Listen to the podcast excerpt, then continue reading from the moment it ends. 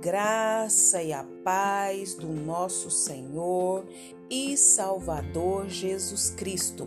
Aqui é Flávia Santos e bora lá para mais uma meditação. Nós vamos meditar nas Sagradas Escrituras em Eclesiastes, capítulo 2, versículo 10.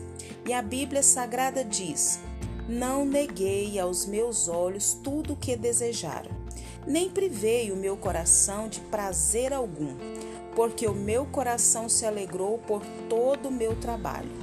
E esta foi a minha porção de toda a minha fadiga. Eclesiastes, capítulo 2, versículo 10. Oremos. Pai, em nome de Jesus, nós pedimos ao Senhor perdão dos nossos pecados, perdão das nossas fraquezas, perdão, Pai, das nossas muitas falhas, iniquidades. Oh Deus, somos pecadores demais, Pai. Ajuda-nos, através do Teu Espírito Santo, a andar conformidade à Tua palavra. Perdoa, Pai, a nossa negligência na oração, na leitura, no estudo da Tua palavra e que teu Espírito Santo nos atraia para a tua presença, que o teu Espírito Santo nos dê prazer e alegria em estar com o Senhor, em ouvir a tua voz, em estudar a tua palavra, em nos desviar dos maus caminhos, Pai, porque sabemos que a plenitude só está na tua presença. Pai, em nome de Jesus, agradecemos por mais uma oportunidade, por mais um dia. Pedimos ao Senhor pela tua infinita graça e misericórdia, que continue falando aos nossos corações. Nós carecemos, Pai, do teu alimento, nós carecemos da porção do Senhor para esse dia, Pai. Em nome de Jesus, fala conosco. Que o teu Espírito Santo venha agir na nossa vida, no nosso lar, nas nossas causas. Deus tem misericórdia, nós clamamos, fala conosco, Pai. É o nosso pedido, agradecidos no nome de Jesus. Amém. A nossa reflexão de hoje será: é vão o prazer. É vão o prazer. Como que é isso? É vão o prazer? Ah, mas é tão prazeroso a gente viajar, concordo. É prazeroso a gente comprar uma propriedade, concordo. É prazeroso ter, constituir família, constituir filhos, concordo. É prazeroso uma boa comida, uma boa, é, uma boa sobremesa. É, é, é bom, é prazeroso, roupas, sapatos e tantas outras coisas que são prazerosas. E você vem dizer que o, que o é vão o prazer?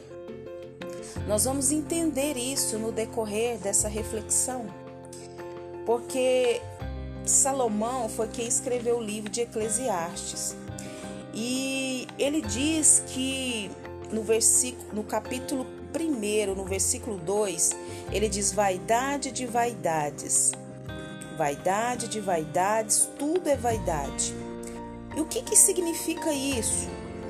O que, que é vaidade de vaidades?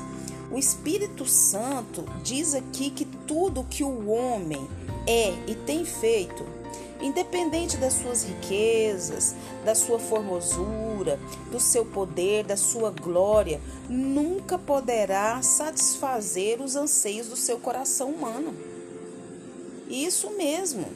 Riquezas, formosura, poder, glória, prazeres, nada disso vai é, satisfazer, preencher e dar plenitude ao coração humano. E a palavra vaidade significa o quê? Significa nada. A palavra vaidade significa o quê? Vazio. Então, a gente é, vai buscar o significado e a qualidade do que é vão, do que é vazio, do que é firmado sobre aparência ilusória.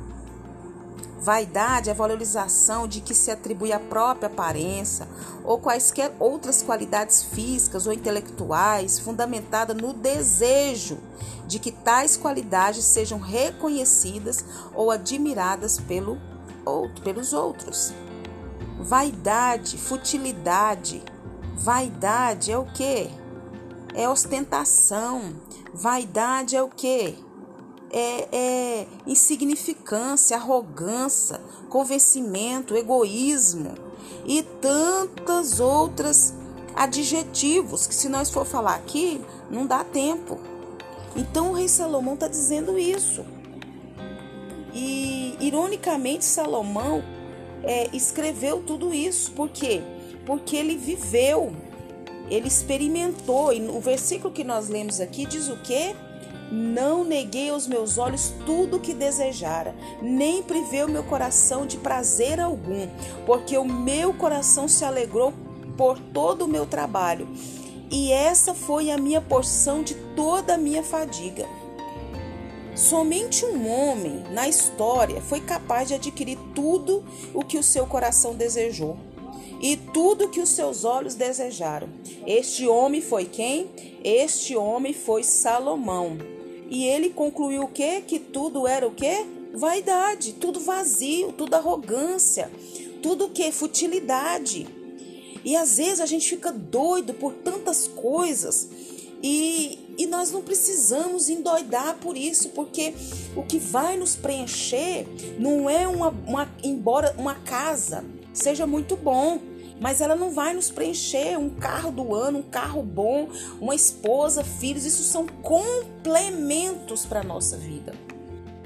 Então, a decepção e o desgosto que Salomão experimentou ao provar a sua insuficiência dos, dos cuidados da vida, da, da filosofia e do prazer eram mais penosos devido ao quê?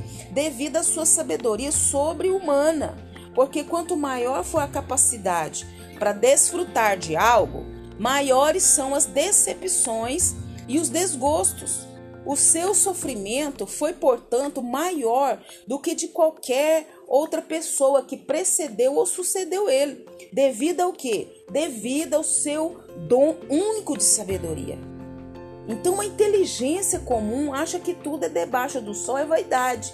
E a inteligência extraordinária acha que que é vaidade das vaidades, vazio do vazio, inutilidade da inutilidade. E nós precisamos entender que é vão prazer quando Deus não está no centro da nossa vida.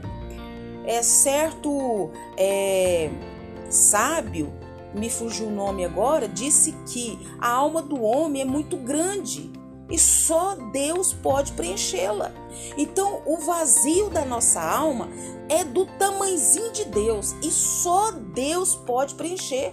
Já viu? Você quer comprar uma casa, você compra, perdeu a graça. Você quer comprar um carro, comprou, já perdeu a graça. Você quer outra coisa, porque só quem vai nos preencher, quem vai nos realizar, quem não vai nos dar plenitude para nossa alma é somente Deus. Somente Deus.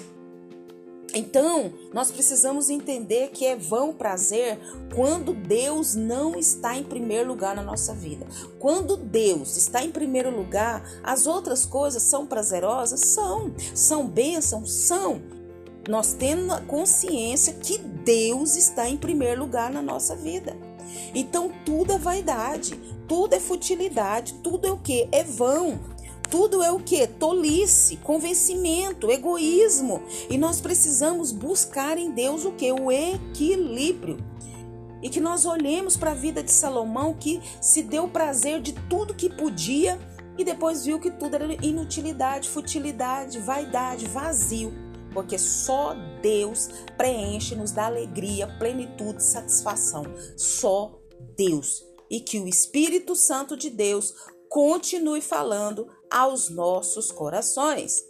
Pai eterno, Pai santo, Pai querido, agradecemos ao Senhor, Pai, por mais essa oportunidade tão preciosa, tão maravilhosa. Que o Espírito do Senhor continue falando aos nossos corações, em cada lar, em cada família. E que o Senhor, Pai amado, venha ser o centro das nossas vidas.